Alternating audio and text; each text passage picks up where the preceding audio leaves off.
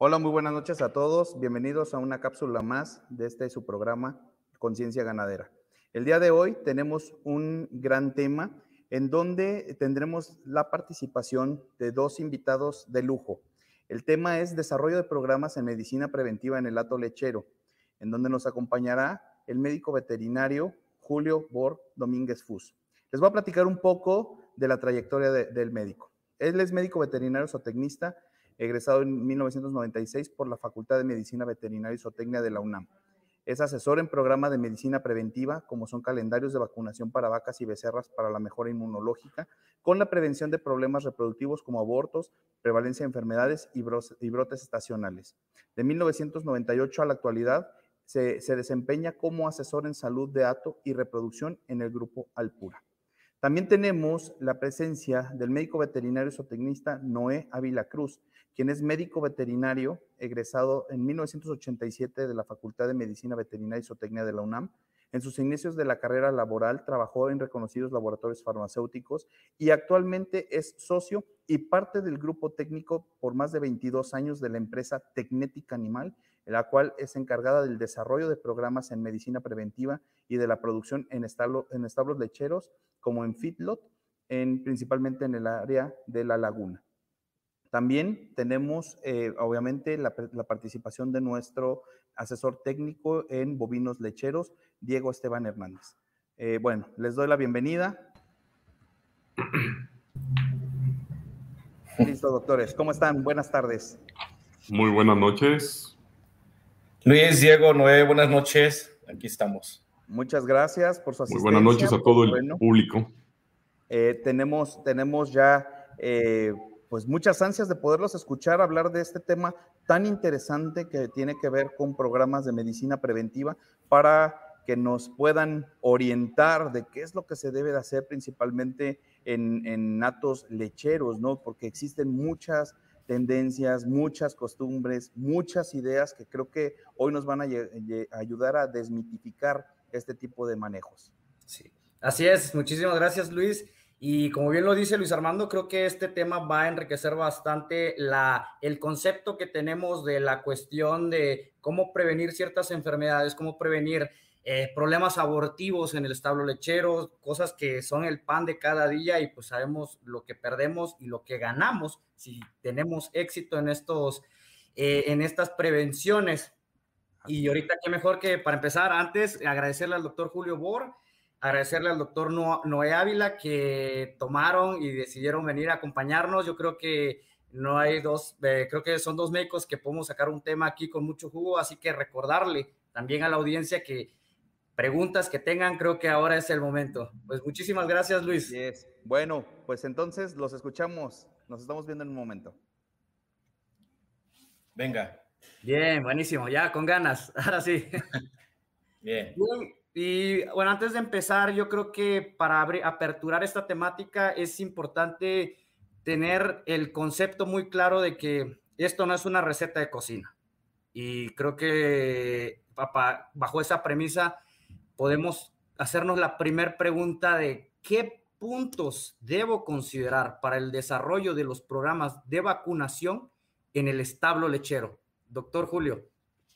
Muy bien. Eh, bueno, lo que debes de considerar, eh, considero que debe ser una serología de primera instancia, un, perfil serológico en cuanto a enfermedades que te causan abortos y problemas eh, del complejo respiratorio, eh, sea IBR, diarrea viral bovina, leptospirosis, y no debe de faltar Bruselas. Entonces, eh, en base a lo que te reporten esas serologías, pues tú ya vas a hacer un programa de vacunación como programa de medicina preventiva. Entendiéndose que programas de medicina preventiva hay programa para control de mastitis, programa para control, recorte de pezuñas, pero ahorita nos vamos a enfocar nada más en programas de vacunación, ¿cómo ven? ¿Sí? perfecto. Creo que es algo que, pues, si lo ampliamos, podemos hablar aquí días. No, solamente en La semana completa y creo que no podríamos terminar. Y doctor Noé, Eh, sí. Bueno. Bajo la, ah. la, pregunta. Sí, desde luego. Bueno, antes que nada, pues darle la, agradecerle la invitación que me hicieron a este, a este foro y pues muy buenas noches a todo el público que nos acompaña, a todos los colegas. la, eh, venimos con la intención de aportar un poquito de, elementos para que enriquezcan eh, sus experiencias, sus habilidades, para darle una mejor calidad eh, a sus animales, para que les regresen, les, les hagan rentable esa, esa empresa que en estos días son tan importantes cuidar todos esos aspectos. Bueno, eh, respecto a la pregunta, eh, eh, coincido mucho con, con, el doctor Julio. Es importante que en nuestro establo, o al, del cual nos estamos haciendo cargo, desarrollemos una anamnesis, saber todos los detalles, todo lo que sucede con los vecinos, con los establos este, aledaños, tener referencias, porque hemos platicado en otros momentos de que no puede ser una receta de cocina y tenemos que irlo amoldando de, acuerdo a las necesidades específicas del establo y sobre la marcha tenemos que ir afinando. Esto es un, eh, estos eh, calendarios que vamos a ir implementando tienen que irse modificando de acuerdo a las necesidades, de acuerdo a lo que vayamos percibiendo, de acuerdo a los parámetros y de acuerdo a lo que nos vayan diciendo los animales. Algo, desde mi punto de vista, eh, muy importante es que debemos saber escuchar a los animales. Los, las vacas, las becerras, muchas veces nos gritan sus necesidades y tenemos que saberlas escuchar. Bueno, eso de, de inicio para mí es, es, vital. ¿Sí? No, y por supuesto creo que una de las cosas que mencionó de escuchar al ganado, o sea, saber qué les duele, cómo verlo, y fuera que el doctor Julio también nos comentaba que eh, la serología, cómo diagnosticar. Creo que es una parte fundamental el hecho de, ahora, identificar lo que tienen mis vecinos o lo que hay en mi región, pero también qué es lo que tengo yo en el establo, qué es lo que yo, qué tengo que priorizar y con base a esa premisa decir, ah, ok, como lo decía el doctor Julio eh, antes de iniciar esta transmisión, esto es como un traje a la medida o no, doctor. Así que... Sí, claro, los esquemas de vacunación son únicos y específicos para cada establo que visitas o que asesoras. ¿eh? Entonces, eh, aparte de la serología, también es muy importante la parte que dice Noé de la anamnesis, eh, lo que, sabes, también ahorita estoy hilvanando que un reporte reproductivo te puede ayudar mucho. ¿Cuántos días abiertos tienes? ¿Qué tasa de aborto tienes? Cuál es tu periodo de intervalo entre partos, tu fertilidad. Entonces, esos números te van a ir guiando cómo, cómo, qué comportamiento tienes y qué posibles enfermedades te están afectando e impactando en esos números. Exactamente. También eso es muy, muy interesante que veamos la parte los parámetros que tenemos dentro del establo. Creo que eso es parte de lo que las vacas nos están hablando, nos están diciendo, sabes qué, aquí nos duele, sabes qué, este problema tengo, sabes qué, me, estamos teniendo pérdidas embrionarias, sabes qué, la fertilidad se bajó, ¿sabes? los abortos, que en el, la peor de las instancias creo que es lo más caro, ¿no? Porque los días abiertos se nos abren ahorita actualmente. Ustedes más que, nada, más que nadie que están metidos en los, en los corrales saben cuánto cuesta un día abierto. Creo que la, de tener en consideración estos, estos parámetros nos puede ayudar a desarrollar mejor y cada vez más específico los programas para cada establo que estamos trabajando. Por eso es muy necesario la, asesoría de expertos, de gente que tenga la experiencia en esto. Y esto también me lleva a otra pregunta. ¿En qué momento debemos iniciar los programas de, de vacunación? Yo creo que es algo que es considerar bastante eh, puntos de partida, pero ustedes qué considerarían, doctor Noé? Bueno, este, aquí viene el famoso adagio, ¿qué fue primero, el huevo o la gallina? Aquí también podemos decirlo de igual manera, ¿qué es primero, la vaca o la becerra? Los dos son vitales, eh, tomando en cuenta que pues un establo es una secuencia, está conformado por una secuencia de, de, de, eventos. Entonces, eh, pues decir que vamos a comenzar con las becerras, con las vacas, de igual manera es, las dos son importantes.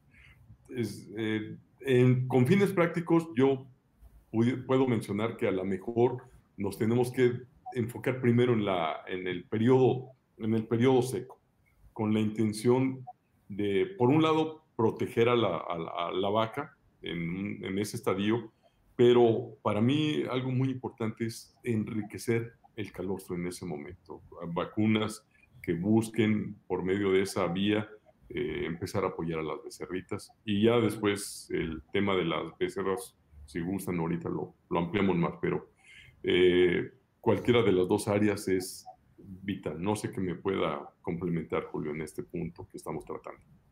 Bueno, coméntase en qué momento. Yo creo que eh, en el momento en que decidimos tener ganado estabulado, que van a estar conviviendo 24 por 7 por 365 días al año. Entonces, el, convivio, eh, eh, el roce o, estar junto, el ganado en un corral, dos, tres corrales, de ahí partimos de que si un animal está enfermo, te puede contagiar a los demás. Entonces, es importante que, que que empecemos con todo, con las vacas paridas, con las vacas secas, con las vacas que vienen a reto, eh, en la recría, dependiendo también de qué, qué, problemas vayamos viendo, de, diarreas, abortos, qué sé yo. en el momento que es un establo, eh, es una producción intensiva, de ahí partimos en que sí tenemos que vacunar, porque sabemos en las condiciones que va a estar ese ganado. sí, así es. Y, otra cosa que quiero complementar de que, bueno, yo me encuentro en una región que es de una alta densidad de, establos lecheros, entonces aquí pues el desafío se, se, acrecenta, digo, puede haber lugares de la República o, de otros países si nos eh, acompañan en esta sesión, a lo mejor estén muy separados unos de otros. Acá eh, uno tras otro, entonces ya se han imaginado los desafíos a los que nos encontramos constantemente, ¿va? Sí, efectivamente, efectivamente. Yo creo que los desafíos son muy altos en, en, los sistemas de producción estabulado o intensivo, que sí, definitivamente tienes que eh, implementar un programa de vacunación para becerras y para vacas. Sí, es, es muy correcto lo que dicen de la densidad poblacional, por ejemplo, en la laguna. Incluso Querétaro, que los establos son bastante, ya están aglomerados, hay, hay establos que tienen instalaciones en las cuales ya hizo hasta sobrepoblación, que es algo muy común en, en, estos datos tecnificados. También no podemos ponerle cubrebocas a las vacas. Entonces, la manera de tenerlas con cubrebocas es la vacunación, de alguna forma, para la prevención de los problemas que puede haber. Es, es cierto que, como dice el doctor Julio, depende de cómo estamos. O sea, si hay cero vacunación, ¿cómo vamos a desarrollar? Pues vamos, a, vamos con todo, o sea, igual como el doctor Noé Ávila bien menciona, también la estrategia de ver qué es lo que necesito, las becerras, mi reemplazo, cómo empiezo a hacer estos protocolos para que la prevención se vaya dando tanto a corto, mediano y largo plazo dentro del establo, ¿no? Creo que eso es, la, es, es muy importante es muy valioso para los ganaderos y eso ayuda a evitar pérdidas económicas. Ahora, mencionaba la vacunación en becerras. ¿Qué, ¿Cómo ustedes, en su experiencia, qué protocolos o qué, qué planes han, les ha funcionado a ustedes en campo? Bueno, gustas que participe primero, Julio. Este, bueno, con, con tenemos que comenzar con el calostro. Yo voy a insistir con el calostro. Para mí es el punto de partida. Por eso hacía mención hace un momento de que el seco y el reto son, vitales para eh, aplicar en ese momento vacunas de rota, corona, E. coli, clostridium, que las hay en el mercado y son muy eficientes para enriquecer calostro. Y ese calostro es valiosísimo, ¿eh? de verdad que ese es el punto de partida. Si, el si una becerra es bien calostreada, eh, con estos tres puntos que para mí son vitales, que es la cantidad suficiente, la calidad adecuada y en el tiempo pertinente, nos vamos a ahorrar muchos problemas. Partiendo de ahí, eh, ese es, yo creo que es la, la, la, la, piedra angular de un buen programa de, de, vacunación y de ahí nos podemos aplicar, bueno, el calostro. No sé si gusten que les mencione un poquito acerca de, de esos aspectos que, de esos tres aspectos que mencioné del calostro. Digo, claro. Mm, los veterinarios tenemos la, la, la, obligación, la necesidad de tener bien dominado esto. Cantidad es el 10% del peso vivo del, de la becerrita, que de manera práctica son 4 litros. Eh, la calidad, pues, eh, desde luego, entre más eh, denso sea ese calostro, entre más cuidado, entre más sanitizado sea su manejo pasteurizado, y por otro lado, en el, entre más rápido sea aplicado este calostro, nos, van a, nos vamos a quitar de mucha problemática. Bueno, ya después hablando de, la primera vacunación, eh, pues para mí la intranasal. Entre, eh, de manera nosotros habitual, sugerimos que esa vacunación intranasal debe de aplicarse lo más pronto posible. Eh, del cero, del cero, o sea, recién nacida, apenas casi tocando la, la becerrita cama, la limpiemos, le demos preparación suficiente y calostrearla y también vacunarla con, con las intranasales. Para mí es vital. Digo, eh, ahorita si gustan seguimos desglosando un poquito más los, los siguientes momentos, pero esa vacuna intranasal también es muy, muy importante. No sé qué eh, eh opine el doctor Julio respecto a este punto. Sí, mira, no, estoy totalmente de acuerdo contigo. Eh, partimos de que los anticuerpos calostrales se forman de tres a cuatro semanas antes del parto.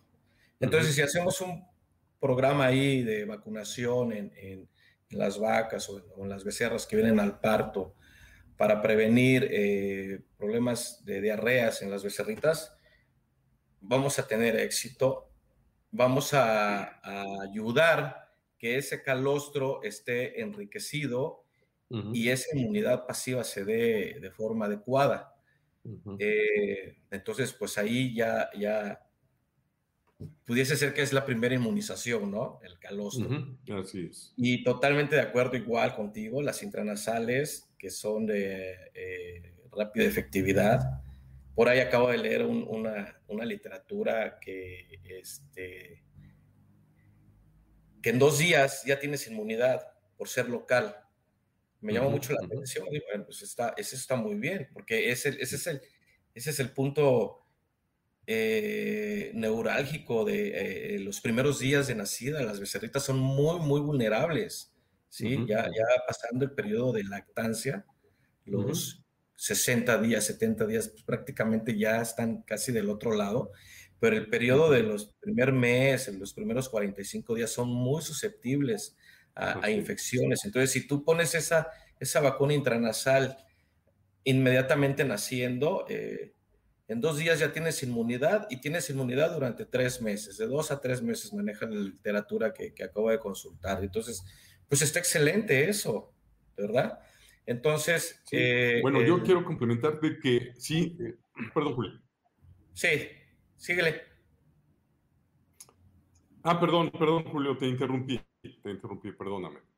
Este, ibas a hacer, continuar con tu comentario, discúlpame. No, no, no, estaba con esa parte de, de, las vacunas intranasales que son muy, muy, tienen esa, esa inmunidad rápida, contrario a las que son este, eh, intramusculares, ¿no? Que se tardan de 14 días, 21 días. Entonces, este, totalmente de acuerdo. Calostro, intranasales, por la densidad de población, es, es, es muy efectivo. De ahí partimos. aunando un poquito más a las intranasales, eh, hacer también énfasis de que, eh, pues además de, la, de generar inmunidad mucosal eh, promovida por IgA secretora, también es muy importante la inmunidad específica que genera por medio de otros mecanismos, por ejemplo el interferón. Lo malo, lo malo de esta vacuna son geniales, pero la, eh, la vigencia de, esa inmunidad de calidad no nos puede durar tanto. O sea, digo, estoy de acuerdo con lo que dice Julio, puede tener esa, eh, esa duración hasta ese periodo, pero de manera práctica, por lo menos aquí en la región, eh, nos vemos en la necesidad de buscar la aplicación. Ahorita vamos a hablar ya de las vacunas sistémicas, de poner una vacuna sistémica mucho más rápido de lo que quisiéramos, porque la inmunidad que nos genera esta intranasal, eh, pues cae rápido pero necesitamos eh, acelerar eh, el apoyo que le debemos dar a la becerrita por medio de, de, vacunas sistémicas. Me estoy refiriendo a vacunas virales. ¿eh? Sí, virus sí, sí. Ajá, virus activo. Ajá. Perfecto. Muy bien. De, hecho, sí. doctor. No, no, no, escucho, escucho, escucho. Ya, este, no, es... Te toca, Diego. Ah, me toca a mí, ahora sí. es, es algo muy, es, creo que lo básico. Vamos a lo básico. Lo primero, la inmunidad adquirir, la que va, le va a ceder la madre a la becerra. Es la parte primordial, es la medular. Sin eso, no, y lo voy a decir así como es, ni siquiera vamos a tener una becerra que vacunar en el futuro, porque vamos a comprometer el estado de salud de esta misma. Ahora, los pasos que bien dice el doctor, cantidad, calidad y, este, tiempo. tiempo. Tiempo, puntos cruciales, porque ya bien sabemos los, los lo malo que nos puede pasar si no hacemos estos intervalos correctamente o estos manejos de la manera correcta. Y luego es cierto, la inmunidad que va a necesitar ahorita, problema, la intranasal, vacunación. Y bien, siguiendo un poquito con lo de las becerras, como dice el doctor, por cuestiones específicas de la zona también, eh, las vacunaciones a 21 días, a 30 días, que pueden llegar a ser bastante polémicas, sobre todo con este, bastante eh, como contradictorias, ¿no? Entre la literatura y lo que en realidad tenemos en la práctica.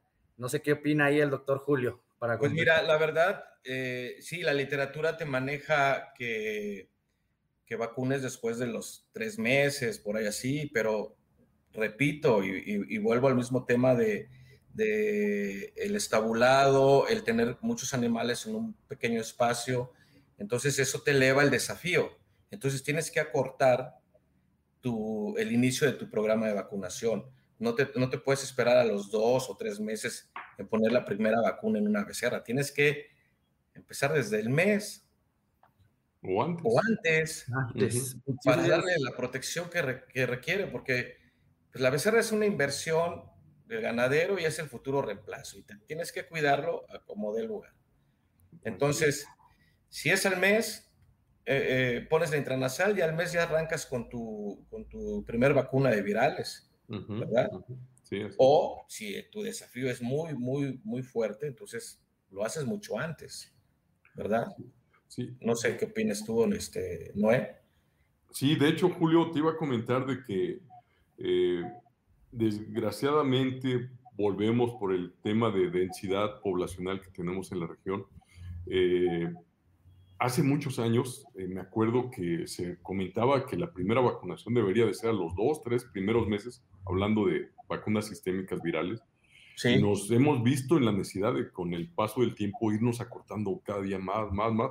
Ahorita estamos en muchos establos a 21 días la primera aplicación. Pero estoy haciendo énfasis, esto es en una región altamente, eh, de una densidad poblacional muy alta, este, no quiero que vayan a pensar de que en el resto de, de las regiones del país o, o, en otros países se tenga que hacer. ¿eh? Definitivamente, volvemos a lo que comentábamos al principio. Son de acuerdo a las necesidades, de acuerdo a, a, lo que nos eh, esté señalando los animales que requieren. Eh, bueno, quería hacer mención de esto.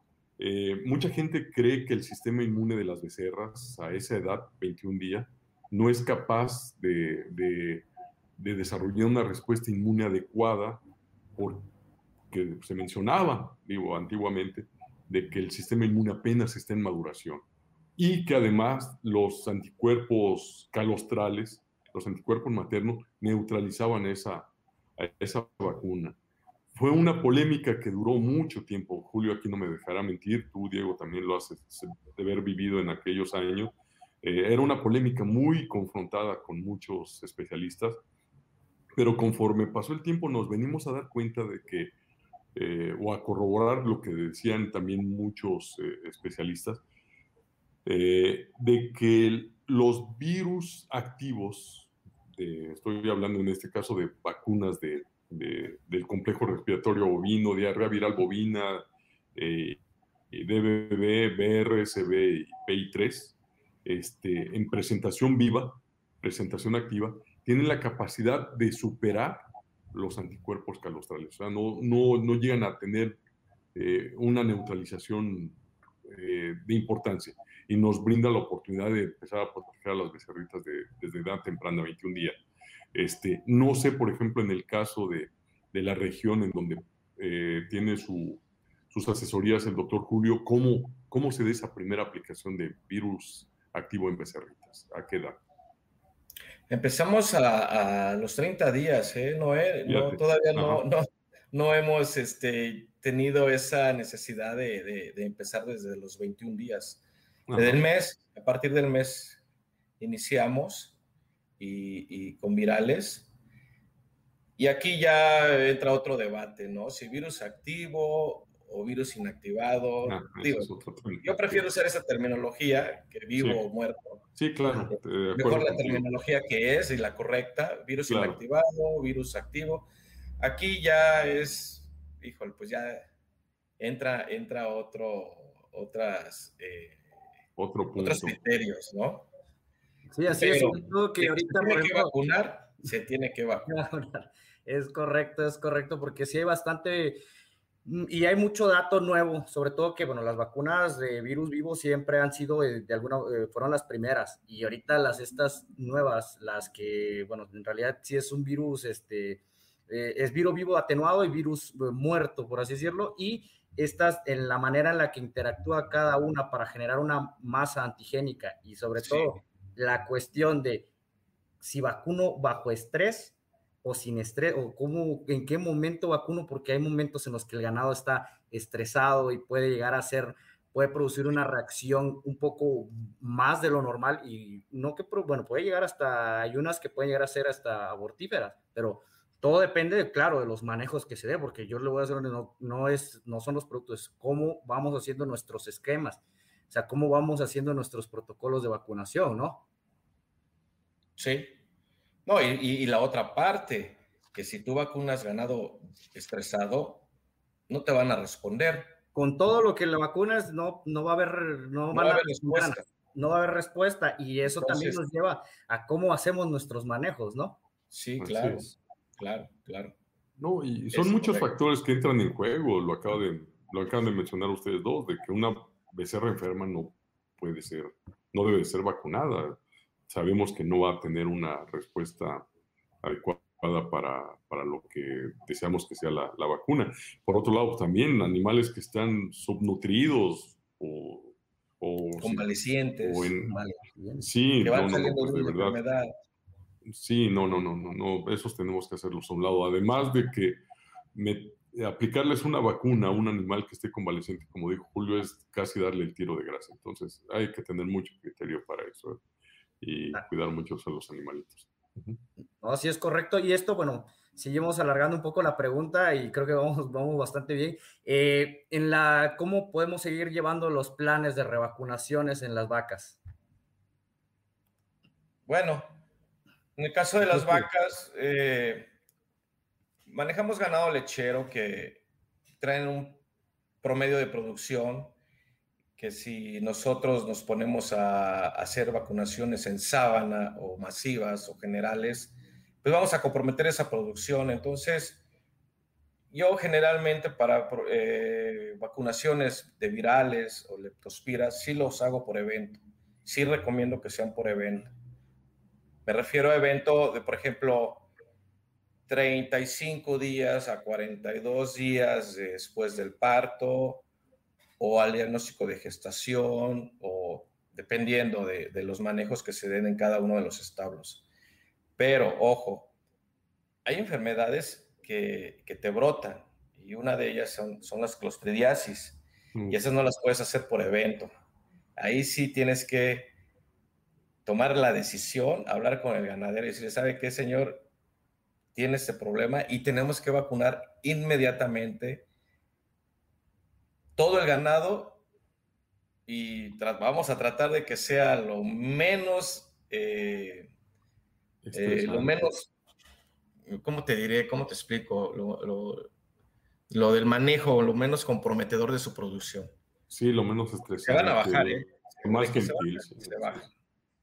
Pues de que se bajen a que se bajen a que empiece a perder vacas, creo que es una, es una, lo ponemos en una balanza, ¿no? Claro, claro, claro. Entonces, esas dos, esa, esa, eh, la clostridiasis es una, y, y, por ahí, este, ¿qué otro, qué otro problema es eh, de orden masivo? Cuando te viene un brote, por ejemplo, de neumonía, noviembre, octubre, noviembre, que te viene un brote de neumonía, igual tienes que tomar esa decisión, ¿sabes qué? Parejo, con pasterelas y mangemias. Claro, eh, bueno, aquí yo les quiero comentar de que eh, en muchos establos, por cuestiones de practicidad, tenemos que hacer vacunaciones masivas, como en sábana, como dice el doctor Julio, este, por necesidad. Y, y, también eh, les voy a mencionar un, una situación que es muy evidente con nosotros, el estrés calórico.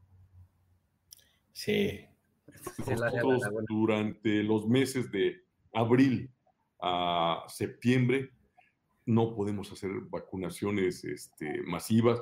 Hacemos eh, eh, vacunaciones por evento en las áreas en las que podemos hacer, pero después para que ningún animal se nos escape, sí tenemos que recurrir a, esa estrategia de vacunaciones masivas, pero nada más en el periodo fresco que tenemos aquí. Nos ha funcionado muy bien, o sea, una combinación de ambas. Eh, masivas, por ejemplo, como dijo el doctor Julio, de clostridios, eh, eh, vacunaciones masivas también de virales para reforzar ahí ciertas etapas, vacunaciones masivas de, de Brusela RB51 nos han ayudado y algunos otros momentos también aprovechamos los huecos que nos dan los, los animalitos y, y aplicamos vacunas complementarias pero durante el periodo de calor, pero, pero tratamos de evitar hasta donde nos es posible, evitar aplicaciones en calor. Ajá. Sí, sí, sí. No, muy, interesante. Ven cómo son los, los, contrastes de las zonas, ¿no? La laguna, que, que, no vacunan en, ese, tiempo. Y aquí, este, ahorita que nos está lloviendo. A cántaros. Impresionante, no, no podemos meter ninguna vacuna ahorita. sí, sí, y es bastante eh, diverso. Eh, son vacas Holstein lecheras, pero de las cuestiones climáticas tan raras en el país, ¿no? Sí, exactamente. así, es. Y bien, en su experiencia, sabemos los principales agentes causales de, los problemas, pero fuera de, en su experiencia, ¿cuáles han sido los verdaderos retos que han tenido en, cuando desarrollan estos planes, sobre todo en los agentes etiológicos? Verdaderos retos. Bueno, yo creo que ya es conocido por, por muchos eh, eh, el reto que tuvimos de erradicar la Brucela. Ese, es un reto que nos llevó años en lograrlo este, de forma eh, escalonada, ¿verdad? No, no, no, pudimos hacerlo a como lo, lo dice la norma, tuvimos que hacer otros manejos y, año con año ir disminuyendo prevalencias eh, a modo que en la actualidad pues er, er, erradicamos la, la, enfermedad. Ese fue un reto muy doloroso, muy doloroso y, para Y, se logró, y se logró. Y, bueno, ahorita los retos que tenemos en esta época de lluvia es que sí tenemos abortos, sí tenemos la, este, corrales encharcados, sí tenemos problemas de, abortos por leptospirosis. Sabemos que, se incuba, que encontramos leptospiras en, las aguas estancadas. Eh, entonces sí tenemos ahorita eh, eh, ese, ese reto de estar dando protección a las vacas para que mantengan la gestación. ¿Sí? Entonces, cada mes tenemos un reto diferente y pues con toda la actitud para afrontarlo. No, y claro, y sobre todo fuera de que ahorita la temporalidad siempre hay que anticiparnos a las cosas, ¿no? Que se nos, que saber en qué momentos van a ser más críticos y en qué momentos, pero no hay un plan de vacunación mágico, en qué momento tenemos que mejorar nuestros manejos, ¿no? De, de hecho, eh, yo coincido con Julio, uno de los retos más desafiantes fue el disminuir o, o se está en vías de erradicar Bruselas. Digo, se me hace eh, soñado, pero bueno, se está en vías, se está haciendo un esfuerzo muy grande. Ha costado mucho esfuerzo, mucho dinero a los ganaderos, pero hay una mejoría ya, ya más evidente. Se tuvieron que descartar muchísimos animales, pero bueno, eh, en eso estamos y, y, se sigue apretando tuercas, haciendo mucho esfuerzo por, por Bruselas. Uno de los problemas que también yo creo que ha sido grave es la presencia de clostridios. Eh, clostridios debemos de saber que es un, son bichos saprófitos, viven en el tracto digestivo del, del, animal, algunas de las especies, y luego si a eso le sumas factores eh, estresantes como los medioambientales que ahorita mencionamos, el estrés calórico o, lo, o las humedades de camas, y, y y luego problemas de alimentación que llegamos a tener con la presencia de mi algo terrible que todavía mucha gente no acaba de interpretar adecuadamente, se vienen catástrofes. Eh, cuando nos llega el septiembre, octubre, aquí en la laguna, ha habido años anteriores establos que llegan a tener mortalidades bestiales por toda la conjunción de todos esos elementos. ¿eh? Entonces, por eso yo hago énfasis que que el cóctel de clostridios que luego se hacen presentes, aunados a los factores predisponentes que también mencioné, pueden generar eh, tragedias muy, muy serias. Entonces, nos hemos visto en la necesidad de aplicar clostridios, bacterinas toxoides de clostridio, hasta tres veces al año. Y si es posible, darles un refuerzo en las becerritas más jóvenes para amortiguar este problema porque nos genera un serias, serios estragos ¿eh? si no se les cuida adecuadamente. Sí, es un dolor de cabeza muy doloroso para los ganaderos. ¿eh? Y a nosotros como asesores ya te has de imaginar, nos comen vivos cuando se presentan ese tipo de situaciones. Ya. Bien. No sé en la región en la que tú te encuentras, Julio, cómo han convivido con los clostridios, cómo es el esquema de vacunación, cuántas veces aplican al año o en qué momento. Fíjate, fíjate que es, es, es, dos veces al año y, y está muy arraigado eh, previo a lluvias, por ahí de mayo, y previo a invierno, por ahí en octubre, porque es cuando, cuando se, se, presentan los brotes. Dos veces al año los tenemos bien ubicados, qué fechas este, se debe de, aplicar y, y, y, las hacemos. ¿eh? Nos, ad, nos, adelantamos a los posibles eventos que pudiésemos tener en, en, en los cambios de clima.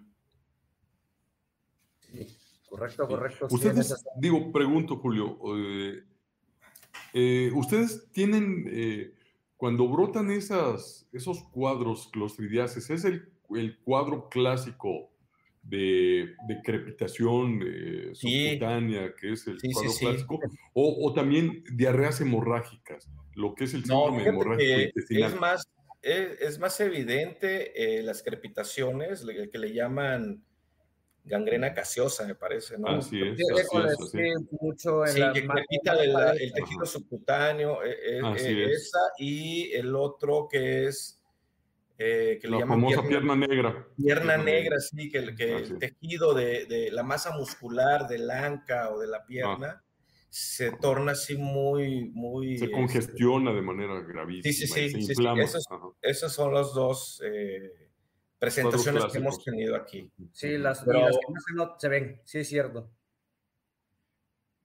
Pero sí, las diarreas, así como tú lo comentas, no, no, no, no, no hemos visto de este sí. tipo de clostridiasis aquí en la zona.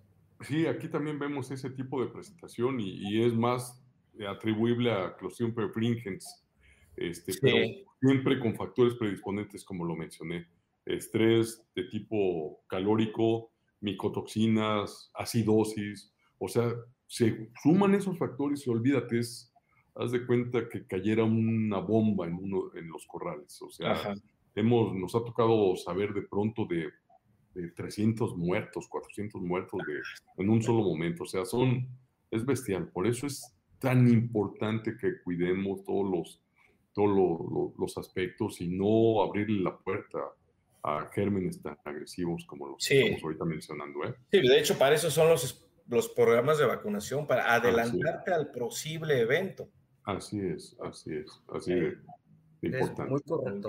Bueno, ahorita este, no sé si esté por ahí nuestro presentador Luis Armando y si tenemos algunas preguntas ahí del público, tu micrófono. ¿Ya empezaron? Sí, ¿cómo están? Ya tenemos algunas preguntas, muchas felicitaciones, pero eh, bueno, hay algunas aquí interesantes que creo que pueden, pueden dar mucho para platicar. Aquí el, doctor Gabriel Salgado, quien le mando un saludo, también eh, catedrático de la UNAM, pregunta, si vacunan a las vacas a los 30 o 45 días posparto y el periodo de espera voluntario es de 60 o 50 días, ¿qué efecto esperarían de las vacunas sobre la fertilidad, doctor? Personalmente te puedo decir que en mi caso que no tengo ningún efecto. Te voy a decir por qué, porque todas esas vacas que ya están paridas, cuando fueron becerritas, fueron vacunadas con, con, con virales, virales activos. Entonces ya hacen una memoria. Entonces ya cuando llegan a ser vacas y las vacunas, pues ya nada más es como una estimulación de la inmunidad, pero no tenemos problemas de oforitis, de baja fertilidad, nada, nada, porque ya los programas de vacunación los traemos desde becerritas. Contrario a que si esa vaca nunca fue vacunada, eh, esa becerra nunca fue vacunada, llegó a ser vaca, hizo su parto y tú la vacunas, sí vas a tener un problema. Sí, eso porque su sistema inmune no, a la fecha no reconoce el antígeno que tú estás metiendo y sí te puede provocar una euforitis. Estoy hablando de diarrea viral bovina, que es la que puede causar una euforitis, una inflamación del ovario y sí te puede repercutir en, en la fertilidad. Entonces ahí tienes que usar otra estrategia. Tienes que meter un virus inactivado, por ejemplo, ¿no? Entonces, este, personalmente, cuando hago mis programas desde becerritas, cuando son vacas, no tengo ningún problema. Julio, nada más una duda. Eh, cuando hablas vacunación de 35 45 días posparto, ¿estás hablando de aplicación de virus eh, inactivados o virus activos? Activo. Ah, perfecto. Sí, Muy activo. Bien, me estoy de acuerdo. y de una vez con lepto. Sí. Para no hacer que, ay, primero mete virales y luego metes lepto. No, si viene junta, pues de una vez. De acuerdo contigo, totalmente. Virus vivo con leptospiras. Perfecto. Muy eh, bien. Y justamente ahorita, más o menos de lo, de lo que comentaste, Julio, eh, nos pregunta Jonathan Cáceres, ¿cómo sería el plan de vacunación en un ato lechero que se inicia por primera vez tanto en vacas y recría, o en vaquillas? Fue no primer... conocen una sola vacuna, ¿qué hay que hacer? ¿De dónde empiezo? Pues fue la primera pregunta con, con, que iniciamos la charla. Hacemos una serología del establo y no de todas las vacas. Podemos agarrar unas no sé cuántas se hace cuenta que es un establo de 100 vacas. Bueno, vamos a agarrar unas 5 secas, unas 5 de reto, unas 5 paridas y unas 5 en, en, producción ya, ya más avanzada. Y, y las mandamos al laboratorio y esperamos resultados, a ver cómo, qué títulos traen de, de IBR, de diarrea viral bovina, de leptospira, y de ahí partimos para ver qué vacunas vamos a empezar. Pero si es por primera vez, tenemos que empezar con, antígenos inactivados, virus inactivados. esa es mi opinión. Doctor Noé.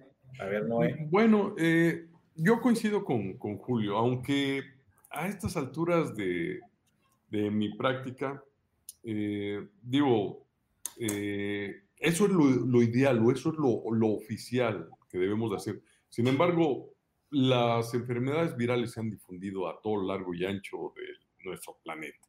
Digo, el ejemplo es ahorita COVID, que en un periodo muy corto se difundió al largo y ancho. Y el movimiento de ganado es permanente. Entonces, es una referencia muy importante la que menciona Julio, que debe tomarse. Pero, sin embargo, eh, yo creo que damos por hecho que la presencia de IBR, DBB, por ejemplo, que son de las dos más clásicas, ya la hay. Ya la Entonces, ya nada más es, eh, vamos a darle formalidad vamos a darle formalidad, a, pegarnos a, lo que dicen los cánones, lo que nos dice nuestra, nuestra teoría, pero sí, eh, comenzar con, con, con, virus inactivados, yo, yo comenzaría, es mi punto de vista, con virus vivo, con becerritas, eh, no sé, dependiendo de la zona, a la mejor de un mes, un mes y medio, no sé, eso sí eh, va a cambiar de, de, un lugar a otro, y darles una revacunación a los 21 días, un famoso booster, un refuerzo. Y las vacas que ya se encuentran en estado de gestación, en estado de preñez, este, pues es así con virus, virus inactivado, definitivamente.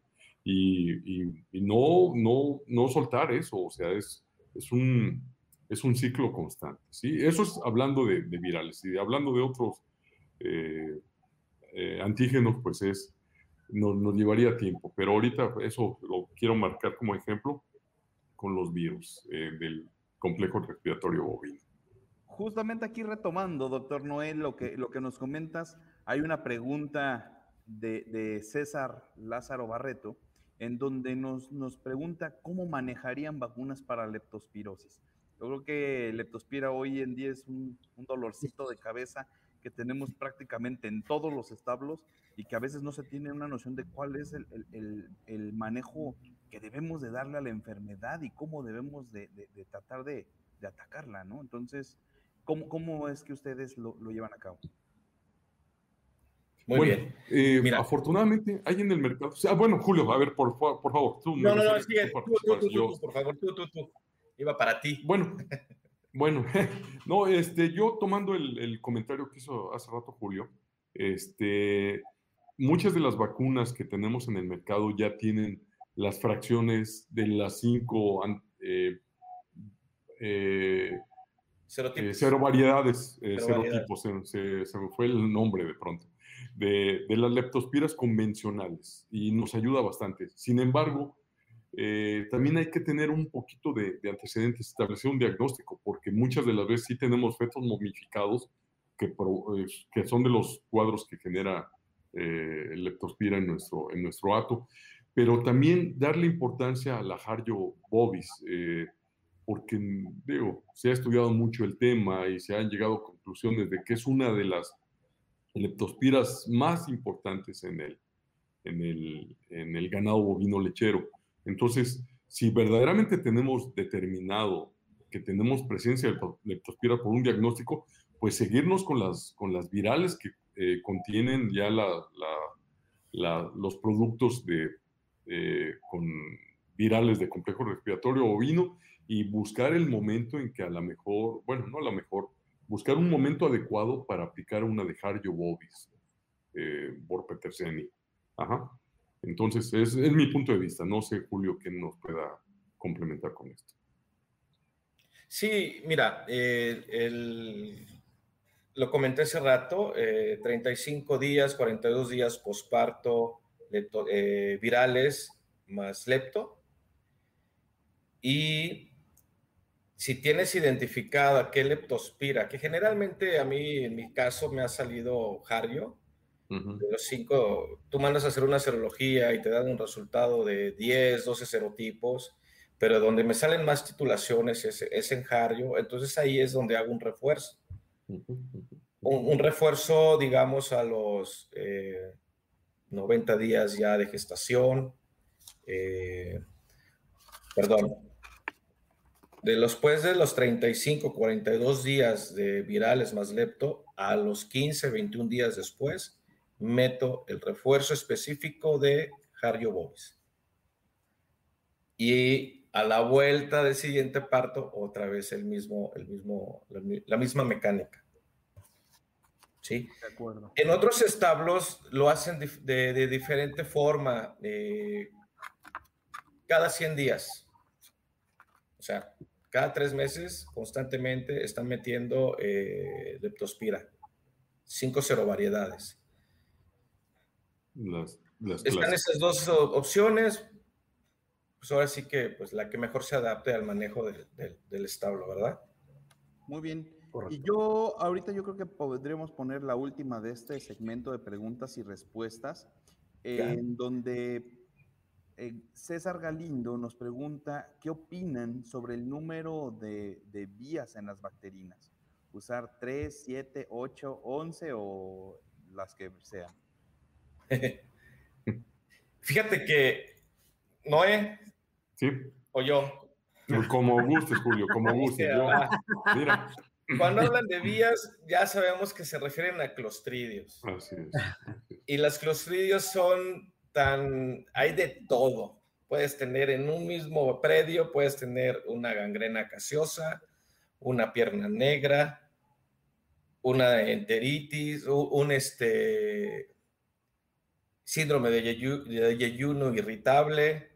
Entonces, yo creo que si mejor metes todas las vías, las 11, vas a tener una protección mucho más completa contra toda la, toda la gama de clostridiasis que hay en, el ambiente. Totalmente de acuerdo con, con Julio. ¿eh? Hace muchos años eh, se comenzó con las tres vías y prevalecieron esos productos y, y, aparentemente nos protegían, pero sin embargo, y lo mencionamos hace rato, los clostridios han sido cada vez más frecuentes, el estrés de producción, eh, el hacinamiento que hay en muchos lugares y demás, nos ha llevado a, buscar protegerlos más y mejor. Entonces, para mí, las mejores opciones son las de 10 u 11 días con toxoides, ¿sí? No son, son, son productos baratos realmente. O sea, no una bacterina clostridiales vale 10 veces más barata que, que, lo que vale una viral, por ejemplo. Entonces, definitivamente, la que tenga más eh, cantidad de antígenos eh, clostridiales, eh, más y junto con toxoides, y que sea confiable la, la, marca. Entonces, definitivamente, eso lo digo en ganado lechero y también en ganado de, de, carne, en agostaderos, etcétera. Ni, ni, lo piensen, ¿eh? Esas famosas de tres vías, pues ya, ya quedaron en la historia. ¿eh? Se comercializan todavía, pero son muy limitadas. Muy bien, doctor, muchas gracias. Este, pues bueno, eh, sigan, los seguimos escuchando y ahorita vamos a otra, a otra eh, parte de preguntas y respuestas. Muchas gracias, Luis. Excelente. Gracias. Sí, y bien, hablaban también de los problemas que nos ocasionan estos agentes etiológicos, las virales, IBR, y creo que la importancia que se le ha dado los últimos años a leptospira, que ha sido algo que mucha gente tiene el, estigma de lo tengo, no lo tengo, yo creo que eso ya quedó en el pasado, creo que existe y es algo que no solo tanto en lo reproductivo, sino hasta en lo productivo en los animales tiene un impacto. Ahora, ¿qué pérdida? ¿Cuánto nos vale un aborto? Para que magnifiquemos la, el hecho de, ¿para qué vacuno?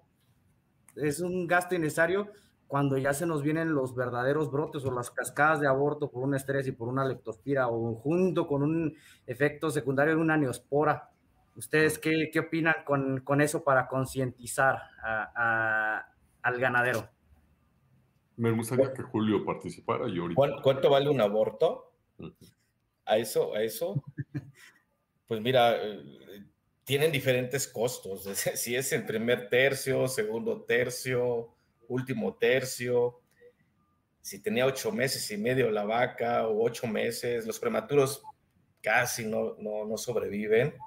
Entonces, pues sí, sí, es difícil ponerles un, costo, pero es más difícil, es más, viene una cascada cuando tienes un aborto, porque aparte de, la pérdida de la, de, la becerra o becerro, lo que vaya, iba a ser, pues se te van a incrementar los días abiertos hasta los que traía cuando la gestaste y los que se le van a acumular por ese aborto. ¿Y cuándo la vas a volver a gestar? ¿Y cuándo te va a volver a hacer otro parto? Entonces, es difícil cuantificarlo, pero, pero así a grandes rasgos a nivel campo, eh, una vaca, una becerra al parto te anda costando 35 mil pesos eh, pero si ese animal te aborta o una vaca te aborta y la tienes que echar a rastro porque ya no te es rentable, pues cuánto te pueden pagar el, el, señor que se la lleva para, para la carne. No, no, no, tengo idea cuánto está el kilo ahorita de vaca. No sé, no sé, no tengo el dato. Pero el diferencial es lo que te costó eh, e, ese aborto. No sé, este, Sí, yo, yo coincido con Julio. Para fines prácticos, digo, eh, un aborto, como dice Julio, varía mucho en el estadio donde, donde se dé de, la gestación de la vaca.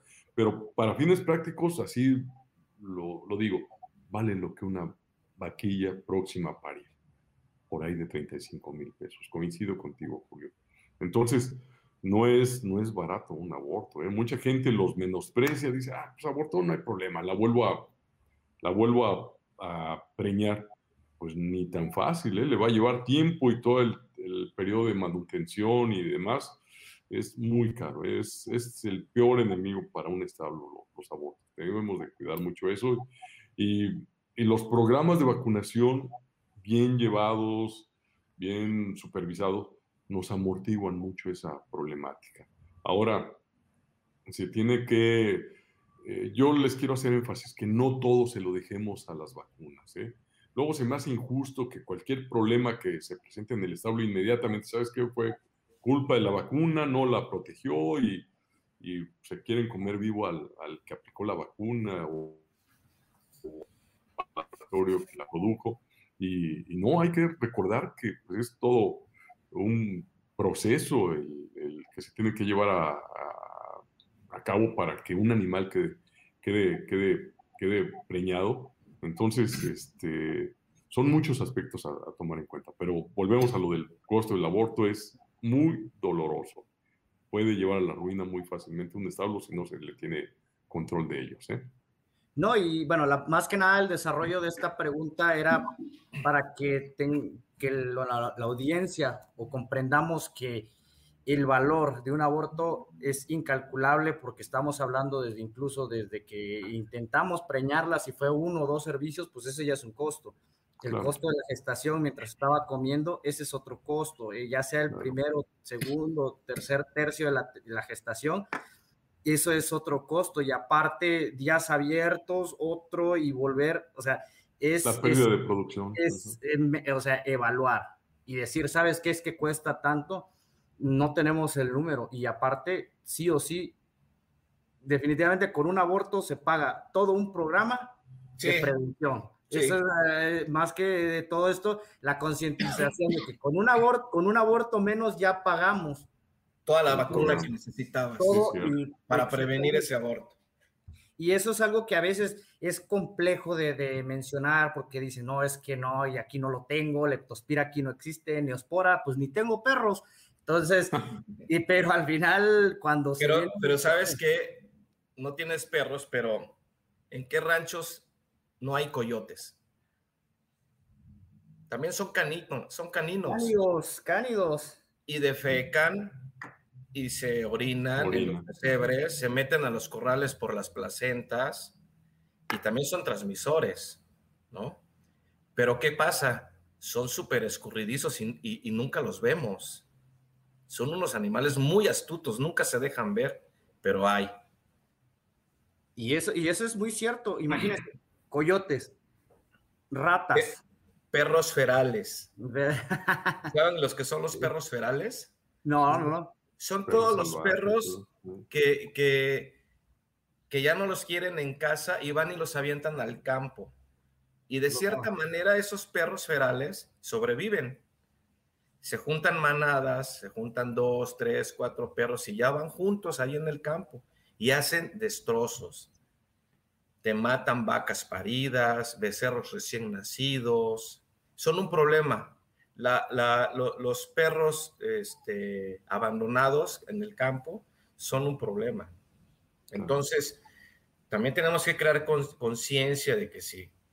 No puedes tener un perro por, por, por, por, gusto que a los dos o tres meses ya lo vas a desechar. ¿no? Porque también son vectores de, de, de problemas para, para las unidades de producción en el campo sean toros, sean vacas, sean borregos, sean chivas, se vuelven salvajes, se vuelven salvajes y causan problemas. Sí, claro. Y bueno, fuera de esos problemáticos, pues la zoonosis que estos nos van a transmitir. Es correcto. los animales también hay que, hay que ser sinceros, la zoonosis hacia nosotros, los humanos, o sea, la inocuidad que, que podamos tener, la protección, ¿no? Y, por ejemplo, uno de los problemas más grandes en los establos lecheros por transmisión de enfermedades, sobre todo específicamente leptospira, son las ratas. También. Y déjeme preguntarles, así en su experiencia, ¿en qué establo no hay ratas? No, hombre, no, hombre, no, eso no, no la rata de ciudad y la rata de campo. Sí. Y, las de dos patas, te faltó decir. Oh, sí. Esos hay de más.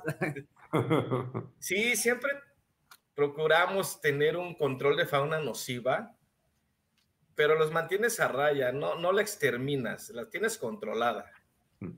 Sí, pero siempre va a haber, en, en menor cantidad. Si las tienes controladas, pues tienes poco. Si no haces control, Wood, se te vuelve un problema. Sí. Definitivo. Doctor, ¿no hay algo para complementar? No, pues definitivamente, este, pues yo nada más quería hacer el complemento que yo un programa de vacunación lo considero así como una póliza de seguro. Eh, mucha gente se confía, dice, ¿sabes qué? Pues yo no vacuno, pues me ahorré un un, gasto, pero cuando viene el problemón grave de mortalidad, de abortos, etcétera, etcétera, etcétera, es lo mismo. Debemos de tener mucha conciencia de que es algo muy valioso, lo debemos de hacer bien y vale la pena invertir. ¿eh? Sí, claro. Eh, bueno, aquí también una de las preguntas que también bueno, formulé de última hora es, ¿qué ¿qué obstáculos ven que hacen que las vacunaciones no sean efectivas?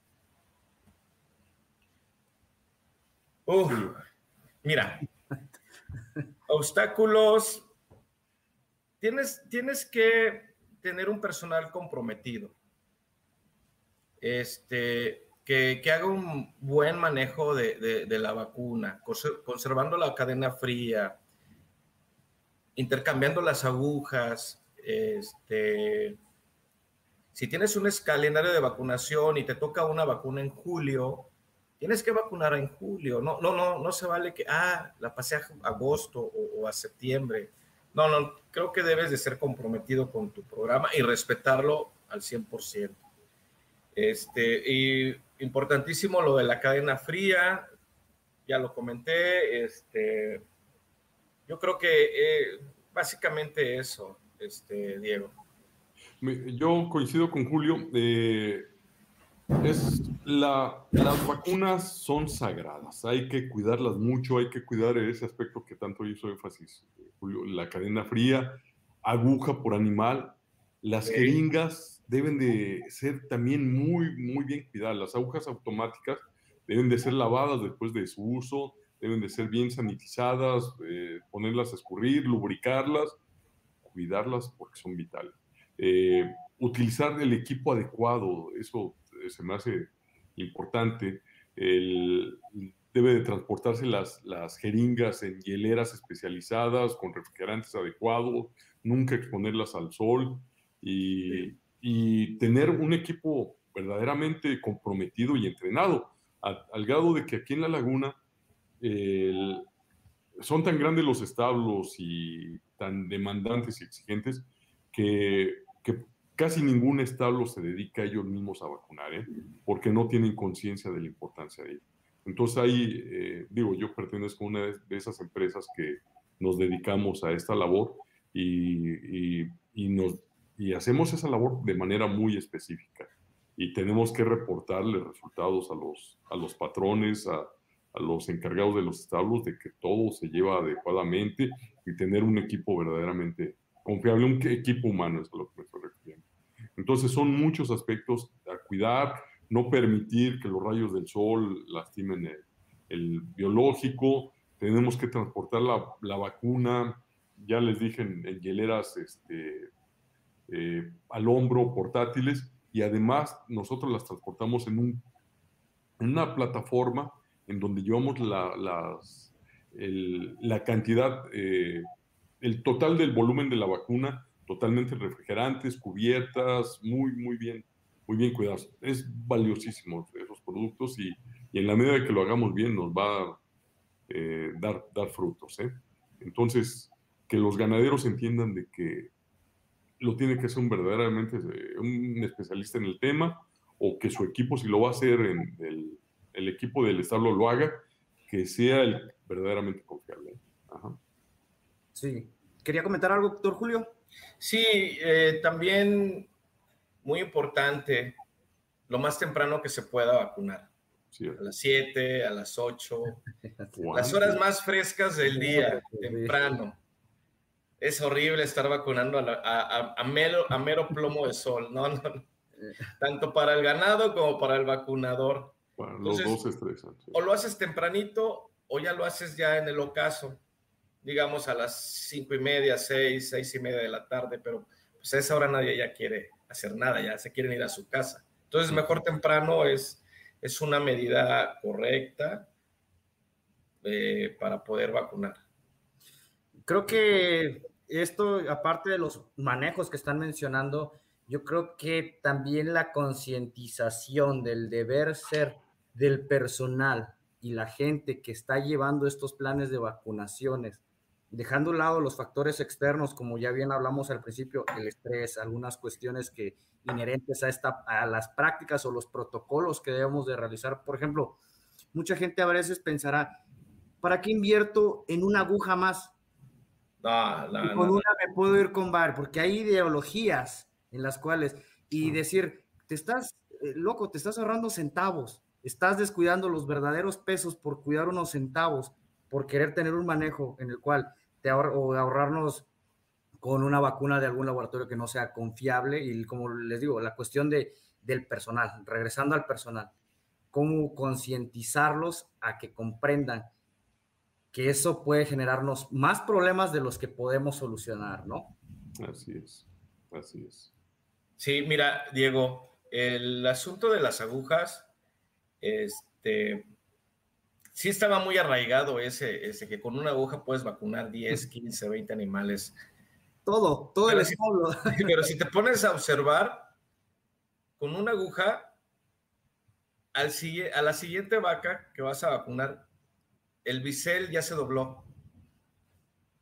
Y entonces, en vez de inocular, estás desgarrando el tejido, estás depositando la vacuna, pero estás desgarrando, no, no, no, no lo estás, este, porque ya perdió filo, porque ya se dobló la punta, qué sé yo. Entonces, no es, eh, no, no, es gasto, es una inversión, es, es, es un ahorro, es un, son, son, centavos por el, no sé, el, el, costo es mínimo el usar aguja desechable vaca por vaca y la aguja correcta de media pulgada para aplicaciones subcutáneas, de una pulgada para aplicaciones intramusculares, este, pero así, una por una. Agujas metálicas, ya, yo, yo personalmente ya no las uso, puros desechables.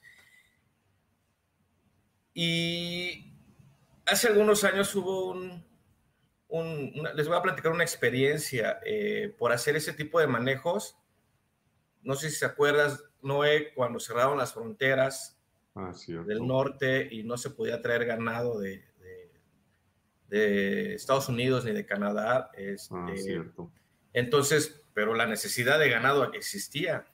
Entonces empezó a mover mucho ganado de la zona de Jalisco uh -huh. hacia la laguna, hacia Querétaro, hacia Aguascalientes. Y por tener esas prácticas de usar una aguja para varias vacas, tuvimos problemas diatrogénicos de anaplasmosis leucosis. Evidentes, este, eh, eh, problemas de abortos, problemas de fiebre, vacas caída, y entonces empiezas a hacer tu anamnesis, empiezas a tomar tus muestras, ves que la sangre es totalmente agua de Jamaica y, y empiezas a, a, investigar y caes en que, y el laboratorio te reporta este, anaplasma. Uh -huh, cierto. Entonces, ¿cómo fue? Si aquí no hay garrapata. Entonces, llegaron algunos animales con, con, con, con anaplasma Eh, y, nosotros mismos, por estar usando la misma aguja en una vaca, en otra, en otra, en otra, un, la diseminamos. Entonces, esa fue una lección que, que se tuvo para aguja individual por vaca. No hay vuelta de hoja, es la salud del animal y no hay que comprometerla. Y, por eso hago mucho énfasis, aguja desechable por vaca. Así es. Totalmente de acuerdo con Julio. Todavía hace algunos años, estoy hablando hace 10 años para atrás, eh, no había tanta disponibilidad de las agujas desechables. Teníamos la necesidad de utilizar de las agujas metálicas y, en el mejor de los casos teníamos eh, eh, esterilizadores secos, que por cierto iban perdiendo filo, pero bueno, era la manera como teníamos la posibilidad de llevar mejor las cosas. Pero ya no hay pretextos. De hace pocos años, de hace ya algunos años a la fecha, las agujas desechables son muy económicas, por ahí de 50, 60 centavos, que es nada por, por, por cada aplicación. Y, y, nos asegura muchas cosas. Nos quitamos de muchos problemas. Ningún ganadero te va a objetar eso, ¿eh? eh entonces, ¿para qué meternos en problemáticas? Siendo Indiscutiblemente no es negociable eso, aguja por vaca. no es negociable. No es negociable. y bien, no sé si se encuentra ahí Luis Armando para que pasemos a nuestra última sesión de preguntas y respuestas. Hola, sí, claro que sí. Eh, pues bueno, aquí ya hay eh, algunas preguntas. Yo creo que esta es importante de Omar Ángel Chávez que pregunta qué opinan del uso de la vacuna de cepa 19. Bueno, te voy a hablar de cómo lo estoy manejando yo ahorita. Ya no lo, ya no lo usamos. Estamos usando la RB51. Hace rato comenté que ya eh, tenemos controlada, erradicada la brucela entonces, el regresar a usar cepa 19 es confundirnos con el diagnóstico. Entonces, eh, estamos con pura RB51. Eh, cepa 19 es una vacuna muy buena, nos ayudó mucho, pero sí, si tú vacunas eh, becerras mayor de ocho meses de edad y le haces un muestreo cuando esa becerra ya es vaca, te va a, te va a salir positiva y, ya no vas a saber si es por vacunación o, que ya se infectó en campo. Entonces, aunque hay una prueba que te puede hacer esa diferenciación, pero no está disponible en, en muchas regiones del país, pues nada más tengo entendido que es Querétaro, la región centro, no sé si en la laguna tengan no, la no. de, de inmunización radial. Entonces, este, comprometes tu diagnóstico y te crea confusiones. Entonces, ya nosotros ya pura RB51. Yo, yo coincido con, con Julio. Eh, la cepa 19 en su momento era la única opción prácticamente. Sí, también, era, no había otra. Y, y, y, daba muy buenos resultados con el problema, porque te generaba muy buena inmunidad pero con dos graves problemas desde mi punto de vista. El, te daba los, los falsos diagnósticos, eh, te daba falsos positivos, este, y además golpeaba a las becerritas, generaba un, una depresión muy grave en becerritas y en vacas eh, castigaba la producción de leche terrible. Entonces, la RB51 es una muy buena herramienta que bien establecer la estrategia, siendo disciplinados en llevar el, programa, nos da muy buenos resultados definitivamente. ¿Para qué nos complicamos la, la existencia? Lo único que sí quiero hacer énfasis de que todavía hace algún tiempo había las dos opciones, la dosis reducida y la dosis completa.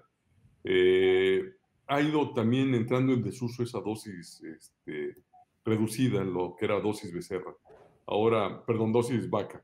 Ahora nos enfocamos exclusivamente a dosis becerra, que es la dosis completa, y nos ha brindado la, la, ayuda para ir disminuyendo, aplacando ese problema. No sé, en el centro de la República, donde ejerce su, su, su asesoría Julio, eh, ¿qué, ¿qué, estén haciendo con esas dos de dosis reducida y dosis voy a, ser, voy a ser tajante en esa parte. Sí. Jamás usamos dosis reducidas ni dosis vaca. Ah, siempre quisimos, siempre hemos querido tener una buena inmunidad y una buena inmunidad te la da una dosis completa o una dosis becerra. Así es. ¿Por qué? Pues porque tiene más unidades formadoras de colonia por dosis. Así es. Y te hace una buena inmunidad. Y las, las reducidas o, o, las vacas son 10 veces menos trae 10 veces menos el volumen antigénico. Entonces, pues la inmunidad puede ser eh, suavecita, regular, y no, lo que nosotros queremos es una inmunidad fuerte. Por eso siempre dosis completa y siempre dosis becerra. Dosis, dosis completa se menciona para cepa 19, perdón, al revés. No, no, no, sí estoy bien, estoy bien. Dosis becerra es para este, RB51 y dosis completa es para cepa 19. ¿Sí, no? ¿Sí? ¿Sí me entendieron o no? sí, sí, sí. Ya los enredé. no, no está bien. Eh, tenemos otra, otra pregunta de Wilmer Arteaga que pone, ¿qué, qué, cuáles vacunas se consideran más elementales en el periparto de los bovinos y qué gana con ellas?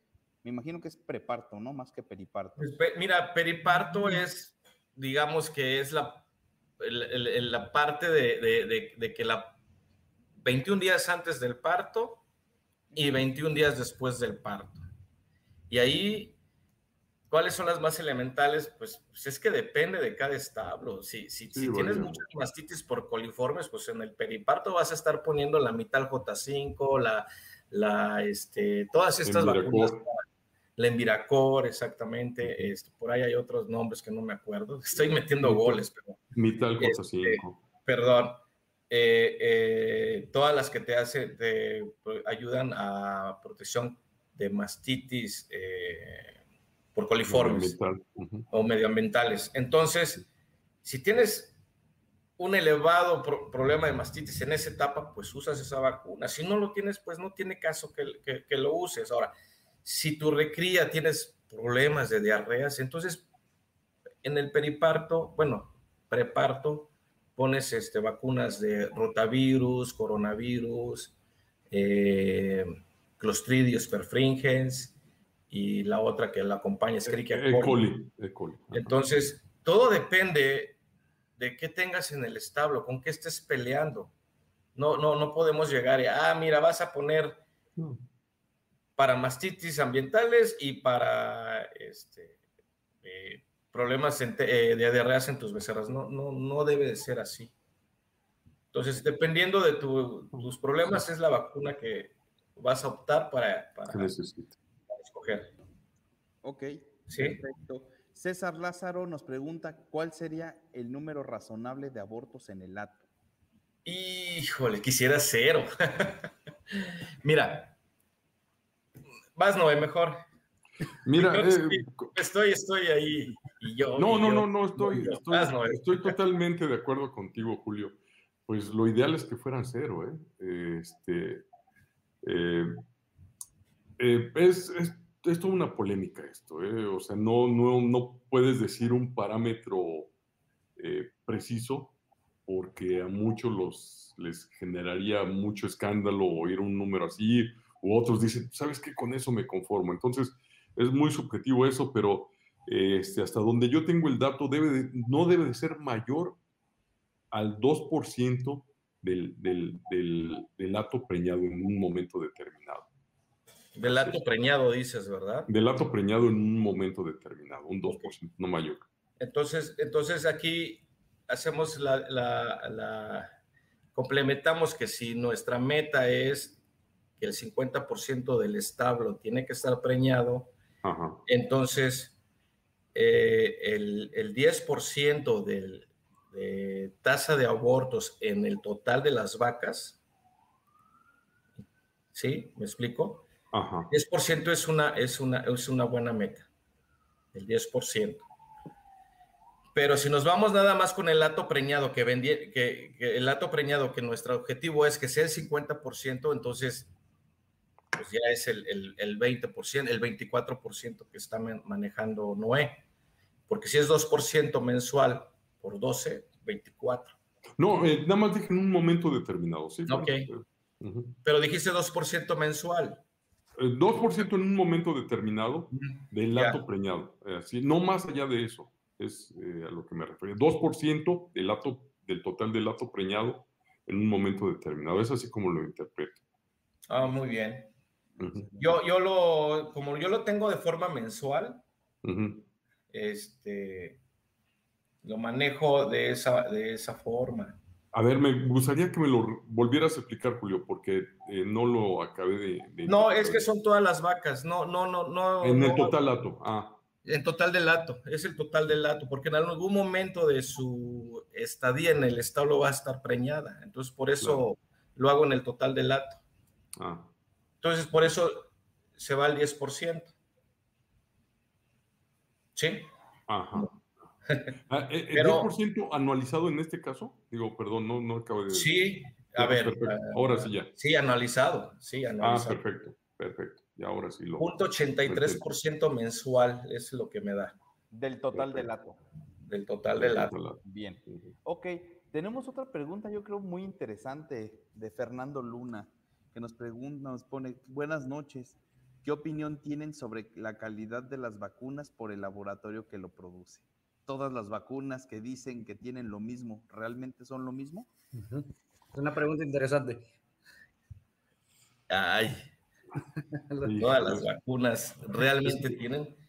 Pues mira, todas las vacunas se rigen por un registro de la Secretaría y están este, regidas por un, reglamento y tienen que cumplir con lo que dicen y con lo que estipulan en, la, etiqueta.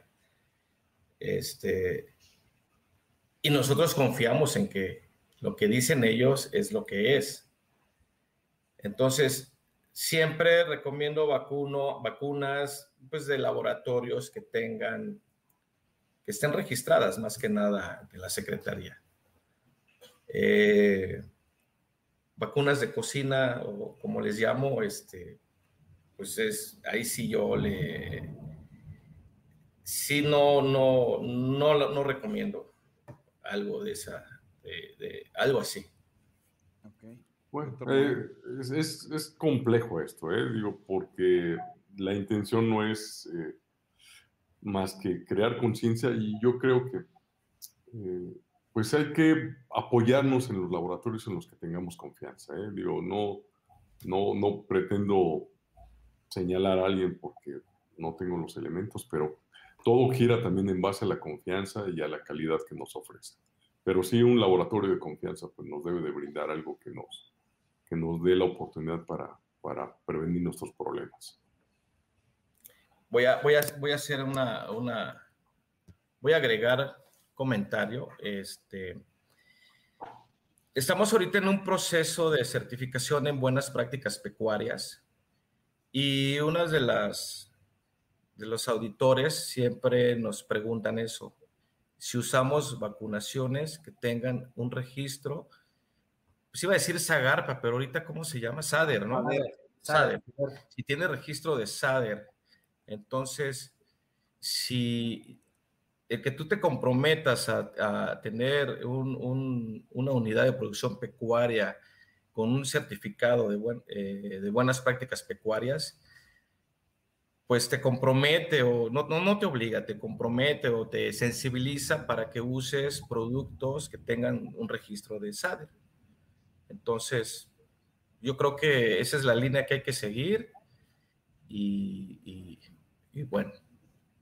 Claro. Ok perfecto. Yo creo que podemos terminar con una pregunta ya para el cierre que, nos, que creo que es muy interesante.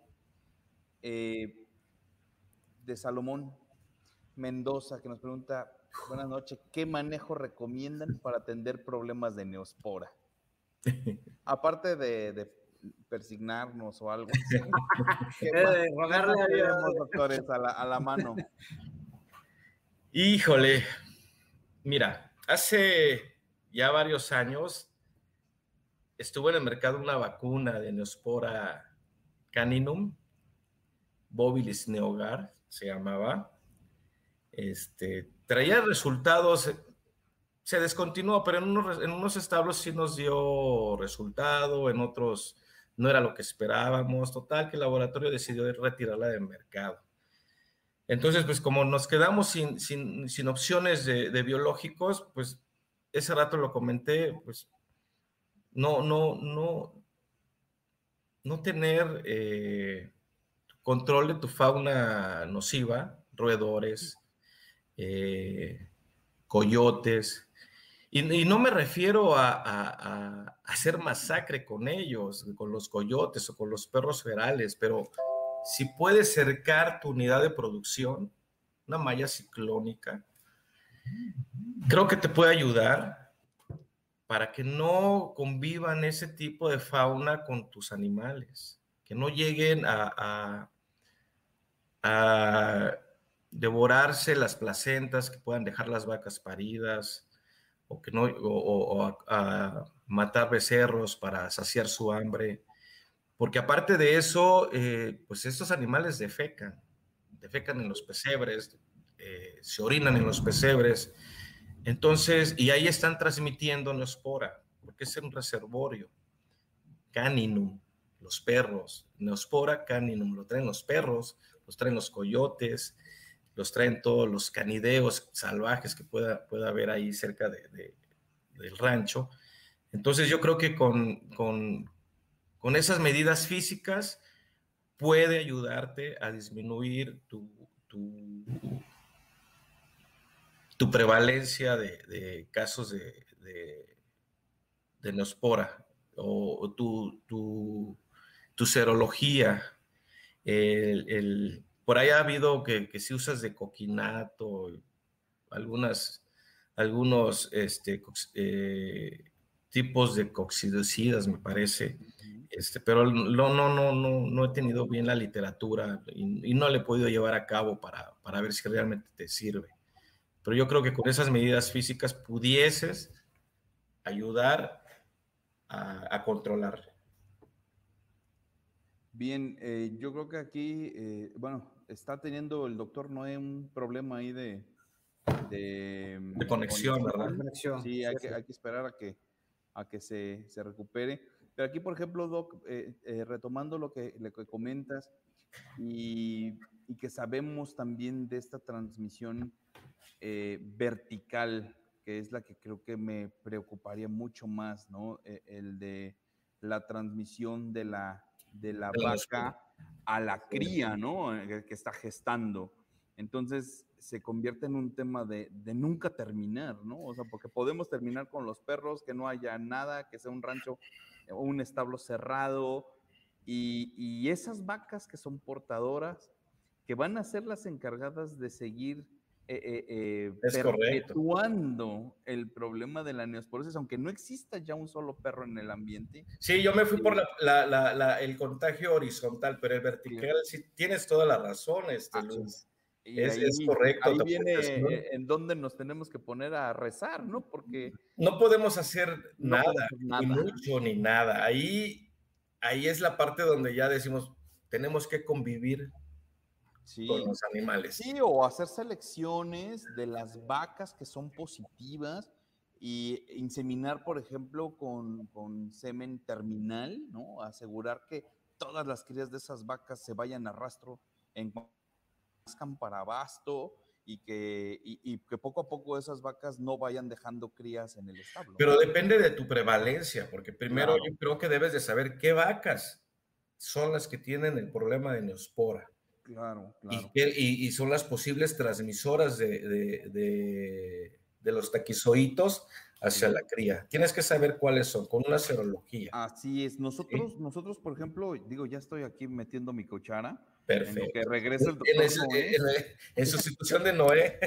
Sí, pero hemos, hemos hecho eh, estudios con, con, porque no se necesita nada muy, muy extraordinario para detectar neospora. Con una ELISA simple, puedes saber, ¿no? No hay temas de vacunas. No, no, no, lo que te salga es que hay.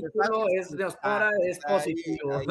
en el diagnóstico es muy sencillo, pero tenemos eh, prevalencias alarmantes, Doc. Tenemos prevalencias del 53-54% de las vacas, ¿no? Entonces, ahí es en donde dice uno, caramba, ¿y ahora qué voy a hacer?